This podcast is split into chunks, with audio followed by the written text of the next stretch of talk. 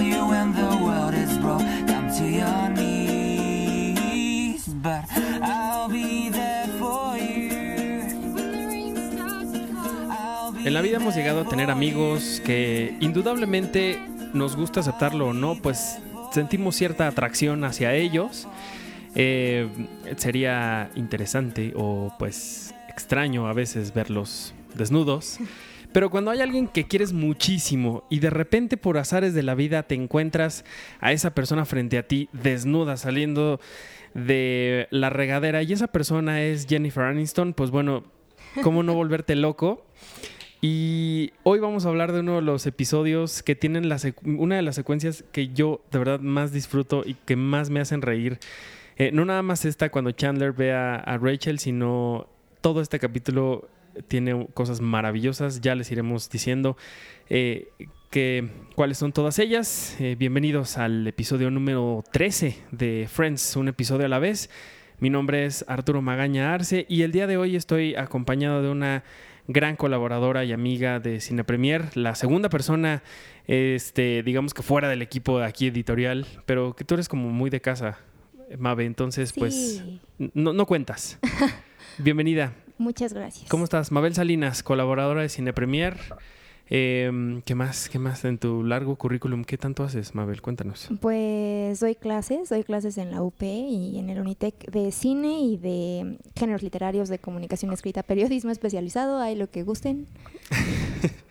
Así. barbacoa los domingos. Pues ya casi, pero sí, de todo. Perfecto. poquito. Y también eres muy fan de Friends, me habías dicho. Súper fan de Friends. Desde, es que yo me acuerdo la primera vez, como el primer contacto que tuve con Friends, estaba como súper chiquita, o sea, iba como en la primaria.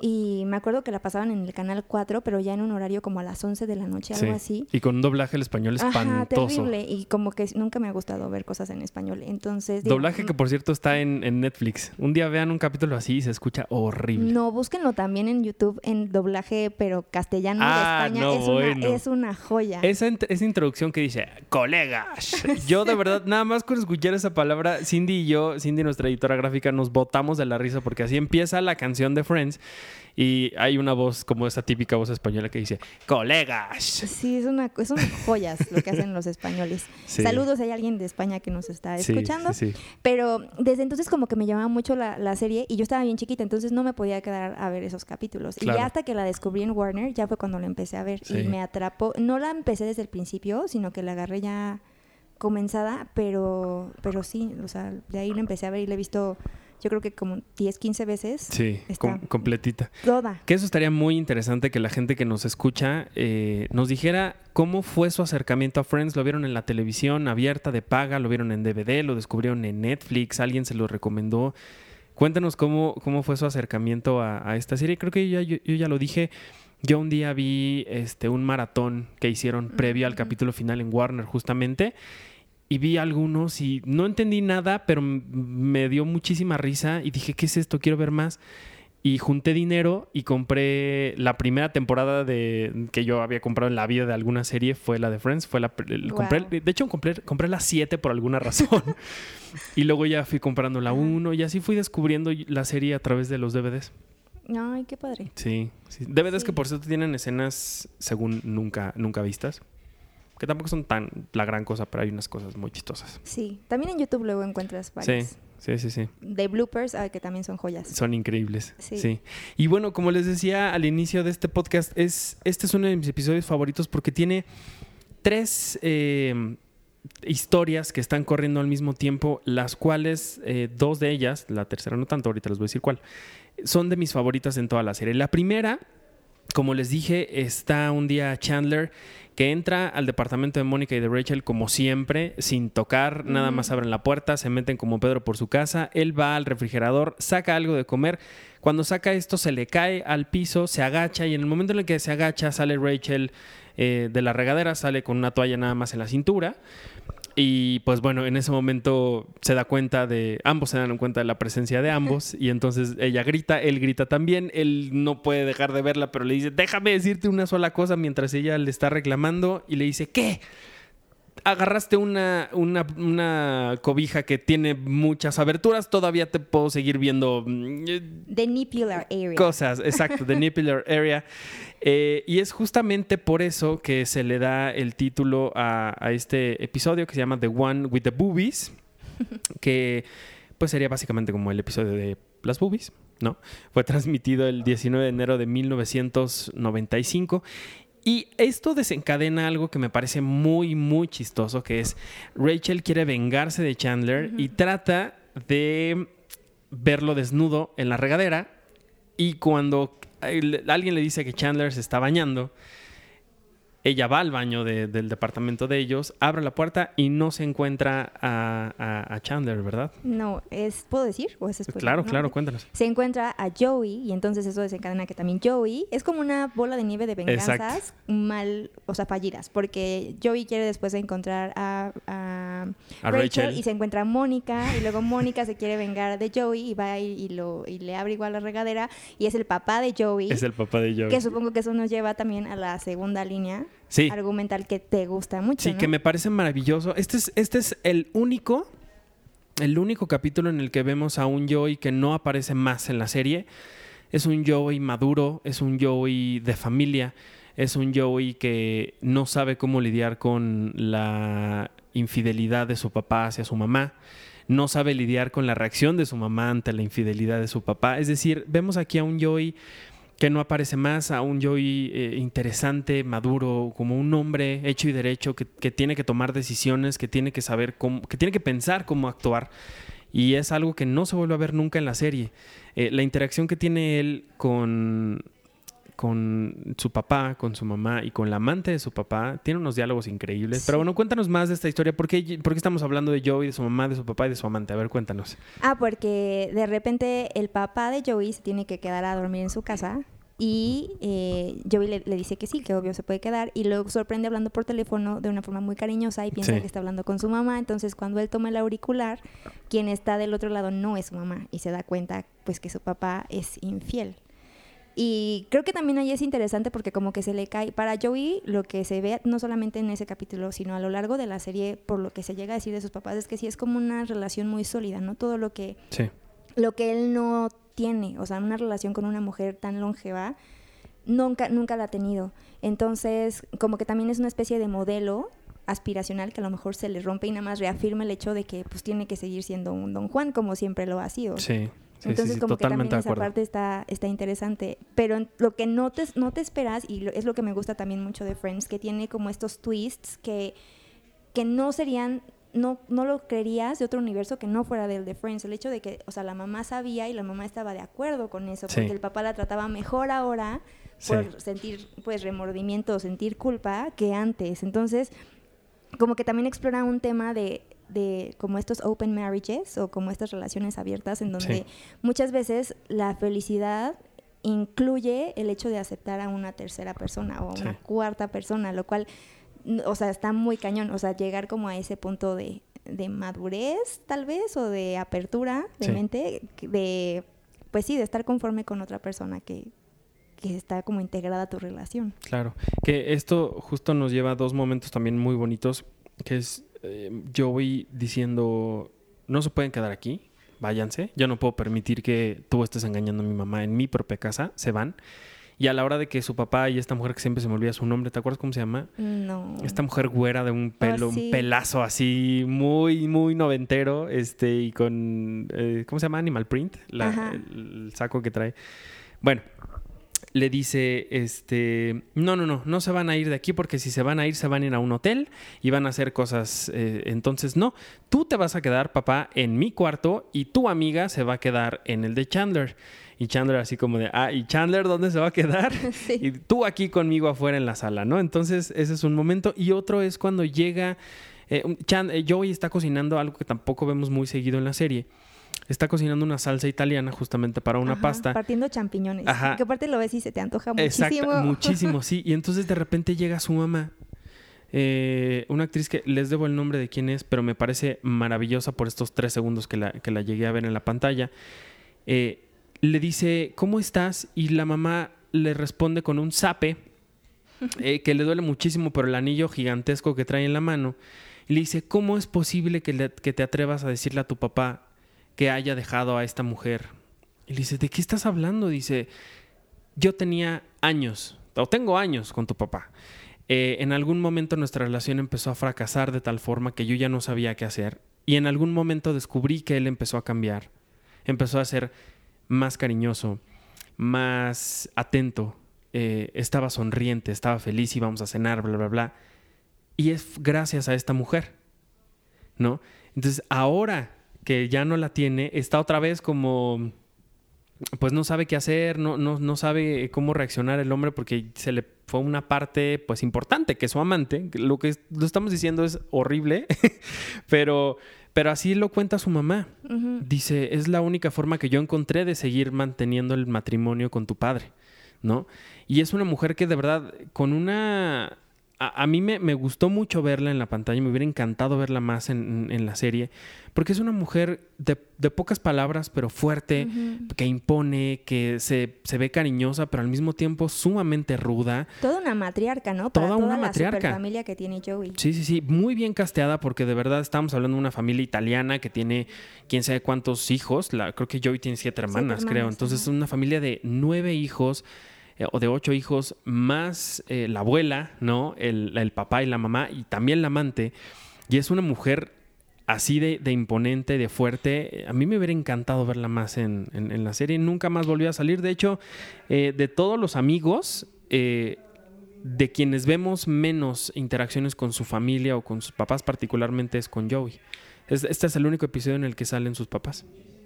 Sí, porque después hay otro donde ya salen todas las hermanas. Sa- salen todas las hermanas la pero no, y la abuela, pero no sale ni la mamá ni el papá. Sí, pero lo que creo que también es súper importante es eh, el hecho de que justo te ponen una mujer, siempre como te ponen a las mujeres que sufren una infidelidad, o sea, como que las victimizan. Sí, Y en cambio esta es una mujer que lo abraza y que de cierta forma la empodera. Y eso Sí. Creo que también es muy disruptivo incluso hoy en día, ¿no? O sea, como todavía sí. el hecho de que no todo mundo ante la infidelidad se comporta y reacciona de esa manera. Y, y creo que es súper valioso, además de que le inyecta también bastante comicidad. Y ahorita Muchísimo. lo que decías es que se llama Brenda Bacaro, la actriz. Brenda Bacaro. Ajá. Sí. Sí, creo que es una intervención como bastante. La amante se llama Ronnie. Ronnie. Ronnie. Sí. Ronnie, Ronnie. Y, y creo que también ahí lo que hace Joey es creo que le dice a sus papás, a su papá particularmente, cosas que todos hemos querido decirle a nuestros papás, porque te la aplican, ¿no? De mientras estés bajo mi techo vas a obedecer mis órdenes. Sí. O, o ese tipo de frases que todos los papás te lo dicen y textual igual, Joey se la puede voltear. Entonces creo Sí. que también es como como una representación de todos los hijos del mundo queriendo decirle eso a sus padres Sí, en algún momento. Sí, sí, sí. Justo lo que dices, tienes toda la razón. Podría ser polémico todavía en la actualidad decir, tengo un matrimonio y la única forma que he encontrado de salvarlo es permitir que mi, que mi pareja sea infiel. Yo creo que incluso en la actualidad, ya con toda la apertura mental que hemos tenido en ciertos temas, sí sería muy difícil de, de, de seguirlo, de hablarlo y de aceptarlo, ¿no? Pues, Realmente quien, quien sabe qué tanto puedes permitir o no en una relación es la gente que está en esa relación y nadie más. Exacto. ¿no? Eh, pero aún así, pues Friends, como en tantos otros temas, seguía abriendo la puerta a estas cosas que son de la vida real, que existen, que son difíciles, que son fuertes, pero que tienen una, ellos tienen un gran talento para hablarlo de una forma amable, bonita, que hasta puede ser chistosa, ¿no? Y este es un gran, gran, gran ejemplo de, de, de cómo abordar un tema tan oscuro y en una comedia como, como Los Friends. Y con un final feliz, porque al final, o sea, Joey dice, ah, bueno, entonces le ayuda a la mamá para seguir manteniendo como la dinámica que habían tenido hasta, Sí, hasta sí, el momento. Sí. Que por cierto estamos viendo aquí el capítulo. Ya llegó la mamá con Joey, ya le dio el zape. Joey no puede guardar el, el, el sofá cama. Está tratando- no, no puede guardarlo. Llega su mamá y nada más con un dedo lo empuja y lo guarda y ya. Ajá. Ese es el poder de, De- de esta mujer, ¿no? Y otra cosa que, que ya, ya nos desviamos del tema, pero que en- eh, también forma parte de este, de este episodio, que no me gusta tanto esta, esta, esta tercera historia, es la pareja de, de Phoebe. Es un hombre que es psicoanalista y que pues empieza que sí es muy buena onda, jajaja, y es muy chistoso y lo que quieras, pero de repente empieza a analizar o a psicoanalizar a cada uno de, de los amigos y con quien empieces con Chandler y le dice, ay, qué chistoso eres, jajaja, no me gustaría estar cuando no cuando no está riendo. Sí, y entonces le dice, acabe, ajá, ¿no? entonces le dice, ¿qué? ¿Por qué? Dice, pues sí, claramente tú lo que estás haciendo es ut- utilizando el humor como un mecanismo de, de defensa y pues qué triste, ¿no? Y entonces Chandler se queda así como, ¿what? Algo que supuestamente seguramente ya sabía, ¿no? Eh, pero empieza este hombre como a meterse en la mente de cada uno de ellos y, y pues pasan cosas raras, ¿no? También. Sí. Cuéntanos. Aunque después eso de, eso de que Chandler usa el humor se vuelve como algo frecuente en la serie. O sea, el hecho de Sí, que totalmente. utiliza el, el humor y se lo como que se lo señalan en varias ocasiones. Sí. Eh, luego es Ross el que, el que cae, porque al principio como que, le, como que le da a entender a Chandler de que no es exagerado, que Roger no está tan mal. Y cuando es Ross el que le dice que se había casado conscientemente con una lesbiana para hacer crear, sí. quedar bien a Mónica ante sus papás, porque los papás siempre lo han preferido a él que a ella. Él, o sea, él le- todavía se mete en aprietos con Mónica porque le dice, obviamente yo no hice eso para hacerla quedar bien a ella. Yo no tengo, yo no tengo culpa de sus fracasos. Y Mónica se enoja y los dos terminan súper molestos con este dude. Y eso hace que también llegue como un momento que para mí me parece muy orgánico para Mónica, que es como tan control freak, que es el momento en el que cuando él se va con Phoebe a ver la película después de analizar a Rachel, Sí. Eh, le dice, le avientan Ross y Mónica unas galletas a la puerta. Cuando Mónica es una como freak de la limpieza, Sí. luego no deja que ni siquiera coman galletas encima de los sillones, tiene que ser con platos, o Eh, sea, o en el fregadero. en el fregadero, ajá, o sea, como que está, o sea, sí, sí, ¿no? Es como súper terrible. Y en ese momento como que está tan enojada que la avienta y no hace como el menor esfuerzo por ir a limpiarlo. Entonces como que para mí ese momento se me hace súper liberador para Mónica. Sí. Que tiene muy pocos realmente, y si no es que Sí. el, el único que tiene en la serie al respecto en este tema, ¿no? Porque siempre es, como dices, súper obsesiva, no, no deja que absolutamente nada se caiga al suelo. También el caso de Chandler, ¿eh? hay algún momento en la serie en el que él se sienta en el sillón y dice, ¿qué está, what is wrong with me? ¿Qué, qué, qué- qué está mal dentro de mí? Y abre los ojos y dice, no, no, no, no quieres abrir esa puerta. Entonces, eh, yo lo que no me gusta tanto, a lo mejor este hombre, este, este novio de Phoebe tiene razón, ¿no? En el psicoanálisis que le hace a los amigos. Eh, la gente de Vice que ha escrito textos horribles sobre Friends seguramente también estaría de acuerdo con este hombre. Pero lo, lo que sí es cierto es que cuando llega una persona así eh, y te empieza a desnudar literalmente, bueno, no, no literalmente, pero desnudar el alma, por decirlo de alguna forma, sin tu permiso, sin que tú lo permitas o sin que tú se lo estés pidiendo, sí es como una gran invasión a tu, a tu, a tu privacidad, a tu vida personal y es como... Sí, a, a pues, lo mejor sí necesito ayuda, pero no te la estoy pidiendo a ti. te expone. Yo creo que de cierta forma es también una especie de metáfora o de reflejo, de espejo, de que por un lado tenemos un Chandler que ve a Rachel desnuda físicamente y por otro lado tenemos otro personaje que los está desnudando eh, emocionalmente, pero también racionalmente. ¡Wow! No, ¿No? me había puesto a pensar en qué filosófica andas hoy, Mabel.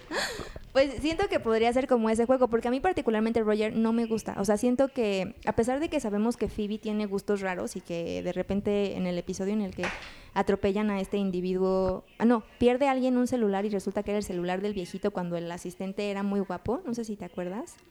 Sí. Que entonces Mónica y Phoebe quieren estar ahí para volverse a encontrar con el chavo guapo y resulta que el chavo guapo no llega para que le devuelvan el celular, sino que no- es un viejito. Y Phoebe le dice, ay, no, sí, es súper guapo, déjamelo, Rachel, no sé qué. Ajá. O sea, como que sí sabemos que a Phoebe le gustan nombres raros. Este es como el primer Sí. precedente de la rareza, pero como que por lo regular no son, o sea, se ven bien. Y Roger siento que no encaja en el cast, porque allá está incluso una parte en la que Rachel dice, ay, pero es que está guapo, ¿no? O sea, no sé, o sea, y dije, no, está bien feo ese hombre, como porque, o sea, eso me perturba, o sea, que no siento que tenga congruencia con lo demás. Sí, que se parece mucho a un- a un- al primer novio que le pusieron a Mónica. Igual alto, barbón, no, pelo castaño. Es como muy del tipo que le ponen, Sí, que le pero pusieron no a Mónica. sentía tan alto a este, a Roger lo siento, Eh, Más o menos. ¿sí? Sí, más o menos. Y pa- para mí lo que me gusta de, de cómo cierra toda esta historia con él es que todo el mundo termina diciendo, ¿cómo odio a ese tipo? Sí, es que esa es una de las frases. Ajá, I hate that guy. Se acuña, ¿no? Sí. Una frase importante de lo que va a ser, bueno, de Friends en ese capítulo en particular. Totalmente. Totalmente. Y pues, como decíamos al principio, en esta secuencia final de, de, pues ya de los créditos, es cuando, cuando Mónica se encuentra al señor Joey y le dice, te atrapé Joey. Y entonces el señor voltea y le dice, hola, sí. hola cariño. Es ¿cómo que estás?". aparte creo que es el peor oso, o sea, que podrías cometer en la vida, abrirle la regadera al papá de Al un papá de tu amigo. O sea, sí, no, sí sería como Está cabrón. uno de los peores trágame tierra del planeta. Sí, ¿verdad? Sí. Había, Penny, y seguramente tú te sabes esa historia, porque siempre que dicen Trágame Tierra, ella recuerda la una sección de una revista que decía Trágame Tierra. De Eres o algo así. tú eras fan también de esa... de 15 a 20, uno de No sé, pero. Penny es súper fan. Cada que tiene la oportunidad lo menciona. Ah, sí. ¿No? pensé ¿Tú no fuiste ibas- fan? No, no era tanto como de ese tipo de... O sea, de repente sí las compraba, pero no era como tan... No. No, o las leía a lo mejor en el súper en la fila, pero no... Ah, No porque. Penny, nuestra es- este, editora en jefe, Jessica Oliva, siempre, siempre recuerda esa sección de Trágame Tierra donde la gente según contaba sus, Sí. sus traumas, ¿no? No, sus pero y cosas. aparte ella tendría como para super ilustrar muchísimas. De hecho, yo pensé que me ibas a contar una anécdota de que ella contaba cuando dice Uy, Trágame Tierra. no, no, si nosotros empezáramos, particularmente si Mabel y yo empezáramos a hablar de las los Trágame Tierra de Penny, esto sería el Sí, podcast de el podcast sin fin. Sí, Así como la historia sin fin, este sería el podcast sin fin. de las peñaventuras. Exactamente. Pero bueno, algo más que nos quieras contar de este episodio, Mabel. Pues a mí particularmente me gusta mucho eh, que es liviano, pero es liviano al mismo tiempo que aborda temas como importantes o, o trascendentes o que aún tienen resonancia hoy, ¿no? A pesar de que se le ha tildado de ser una serie machista, etcétera. Y es un capítulo que me gusta mucho a pesar de que para mí mi personaje favorito es Ross. Entonces, no es un capítulo en el que él brille mucho, por ejemplo, Sí, Pero- sí, tiene, tiene razón. pero me gusta me gusta mucho como esta dinámica de las venganzas y que es también como esta este juego que siempre de chiquito tenías en el que los niños molestaban a las niñas o sea nunca se acaba nunca maduramos y siempre seguimos en lo sí, mismo sí, totalmente. entonces es como también volver como a nuestras raíces infantiles y juguetonas Sí. pero ya con temas a lo mejor que pueden ser más adultos, ¿no? Porque pasas a lo mejor de levantarle la falda a la niña que te gusta o jalarle las trenzas a abrirle la rejadera. Sí, sí, hay- que hay de bromas a bromas, Sí, ¿eh, hay de amigos? No- bromas a bromas. Pero sí tiene razón eso de que Ross no, no, no brilla mucho en este capítulo y es algo que me gusta de la serie porque al ser una serie de ensamble no se le da el peso a uno por encima de los demás, sino que hay veces en las que alguien tiene una historia más importante que el del resto y los demás se hacen un poco como para atrás para que esa historia se cuente bien y no digamos como que opacar o no es como meter a fuerzas a uno porque es el protagonista, ¿no? Exacto. Y por eso es que esta serie es tan icónica también en el sentido de que ellos seis siempre fueron juntos para todos lados, para los premios, para las exigencias, para las obligaciones, para todo, cosa que ya desencadenaría mucho tiempo después en el famoso millón de dólares que se le daba. A cada uno, cosa que por ejemplo no pasó con The Big Bang Theory, ¿no? Tres de ellos, protagonistas, dijeron nosotros queremos un millón de dólares, ¿no? Y a los, a los demás, particularmente a dos de ellas, les daban menos de la mitad, o sea, 250 mil dólares a, a la que hace a, a- Ay, Dios mío, se me. A Amy A- y a no, no, no, a Amy y a Bernadette, exactamente. Sí, sí, sí. Y es que creo que también ahí la cosa es que ahí en The Big Bang Theory sí está como más esclarecido quiénes son los protagonistas y quiénes no son tan los protagonistas. O sea, desde el primero, o sea, sí es la historia de Leonard con Penny Y- y con Sheldon. Sheldon. O sea, Sí, pero eh, ahí se fue deformando porque ya a la mitad, desde la cuarta, quinta temporada, ya empezaron a hacer todos ellos, un poco más. cada uno con sus Haber parejas. más cohesión, ¿no? Sí, y particularmente Amy y Bernadette fueron las que le dieron un respiro muy Sí. cabrón a la serie. Y Amy es adorable. Las dos. Sí. Las dos. Ahora que yo estaba viendo la, la temporada 11, el cómo cada vez están poniendo a Bernadette como la mamá eh, de, de Howard. O sea, el personaje este que hacía Sí. la mamá que gritaba y demás, que la, la señora falleció, la actriz que lo hacía. Eh, pero poco a poco van transformando a Bernadette en, en- en esta mujer. Ay, y no, eso está muy es muy chistoso, es muy, muy chistoso. Pero ya no estamos desviando de, a Sí, otra muchísimo. serie. Eh, bueno, pues voy a, a pasar a leer los comentarios rápidamente. Eh, gracias a todos los que nos han escuchado y escrito desde el, desde el primero en esta locura.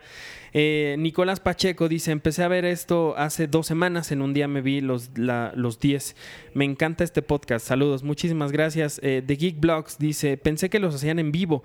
Gracias a ustedes empecé a ver Friends, ya voy en la segunda temporada, pero es muy difícil esperar este podcast para ir a la par con ustedes. Ya sé, ya sé que es difícil, pero mm, estaría cañón que grabáramos diario y que editáramos y lo subiéramos, pero ténganos paciencia, ahí vamos. Eh, Isabela Pande Kerkhoff dice, me encanta que hacen darme cuenta de un buen de cosas que se me pasaron a lo largo de las primeras 17 veces que vi la serie. me encanta el podcast, ojalá lo sigan. Muchas gracias. Eh, More dice saludos. Zuna de Jime dice 12 semanas, yeah. Eh, Sawyer D dice yo ya acabé la serie desde hace un mes y estoy pensando en volver a ver la serie completa.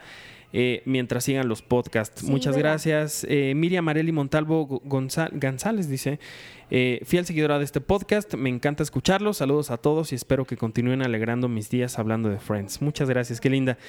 Eh, Jorge Romero dice, a mí también me parece que la serie en general para esta época dice muchas cosas políticamente incorrectas, pero es importante ponerse en contexto de lo que fue la realidad para esa época.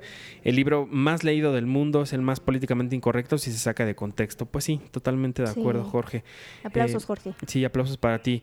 Eh, Angyal B dice, qué bueno que esta serie no se hizo hoy, pues me gusta que Ross tenga esas actitudes que aunque no nos gusten, siguen dándose en nuestros tiempos. Y eso no lo hace ni misógino ni machista. No me gusta esta agenda de lo políticamente correcto que empujan todas las plataformas. Creo que es necesario que hoy, que aún hoy se retrate y se hable de personas que no han madurado sobre el tema de la igualdad y el respeto. Pues sí, totalmente de acuerdo. No se puede ser eh, perfecto ni pues monedita de oro, como dicen por ahí, ¿no? Claro. y aparte Ross es adorable dentro de sus imperfecciones. O sea, creo que en la serie Sí. nunca busca per- ponerte personajes perfectos, sino al contrario. Sí, totalmente de Son un desastre. Sí, sí, sí. Eh, lo que pasa es que a Ross le ha- el tiempo lo alcanzó muy rápido. Sí, ¿No? pero fíjate que aún así yo siento que sí respeta como a, la- a las mujeres, o sea, Claro, pues No, es un o sea, no es romántico como cursi que se quiere casar con todas las que le gustan. sí, es un enamorado del amor incluso a veces, Sí, o sea, sí, sí, sí. tampoco creo que sea, o sea, un, ya sabes, machista, psicópata o... No, yo tampoco lo creo. Eh, bueno, Miguel Rodríguez dice, Ross, el políticamente incorrecto en este capítulo se desató, pero en particular creo que es el mejor, eh, el mejor, el mejor funciona el capítulo. De los pocos podcasts que sigo, muy bueno. Gran dato el de The Odd Couple, tampoco tenía idea y enseguida busqué el tema. Muchas gracias, Miguel. Eh, Ariana Martínez dice, yo también comencé a ver la serie con ustedes y hace dos semanas terminé de verla completa eh, y me tardé porque no quería adelantarme, pero no me pude resistir. Gracias, Ariana. Pues regrésate para que nos sigas ahí el paso. Augusto Hernández dice, eh, bueno, la verdad este y el siguiente capítulo, o sea, el 12 y el 13 me parecieron bastante flojos y no tengo mucho que comentar. No, el 13 que es el que estamos hablando hoy sí estuvo Sí, bien padre. es muy divertido. Stephanie JM dice, algunas veces ellos terminan sus relaciones frente a los demás, como cuando Phoebe termina con Mike porque no se quiere casar y los demás están ahí súper incómodos. Eh, sigan el podcast, siempre los espero. Un abrazo. Muchísimas gracias Stephanie. Sí, de repente los amigos tienen como algunas cosas ahí medio incómodas y raras, pero bueno. Eh, pues ya llegamos al final de, de este episodio número 13. Mabe, muchísimas gracias por estar aquí. Yay, no, muchas gracias. Es un gran debut en los podcasts este. Oye, pero siempre muy interesante platicar contigo. Ojalá que regreses pronto. Sí, no, pues yo por mí estaría en todos. O sea, me encanta hablar de Friends. O sea, soy igual de las referencias todo el tiempo. Ah, pues ya te tendremos más. Sí, Aquí con quieran. aquí con tus comentarios y tus eh, lo que dices que nos hace volarnos la cabeza con estas lecturas filosóficas que le das a Friends. Yay. Eh, Para que vean que no está tan mal, gente de Vice, amigos. Ay, amigos de Vice. ¿Dónde te puede seguir la gente? Eh, estoy como Map Salinas en Twitter y en Instagram. Perfecto. Pues muchísimas gracias, Mabe. Qué gusto como siempre. Igualmente.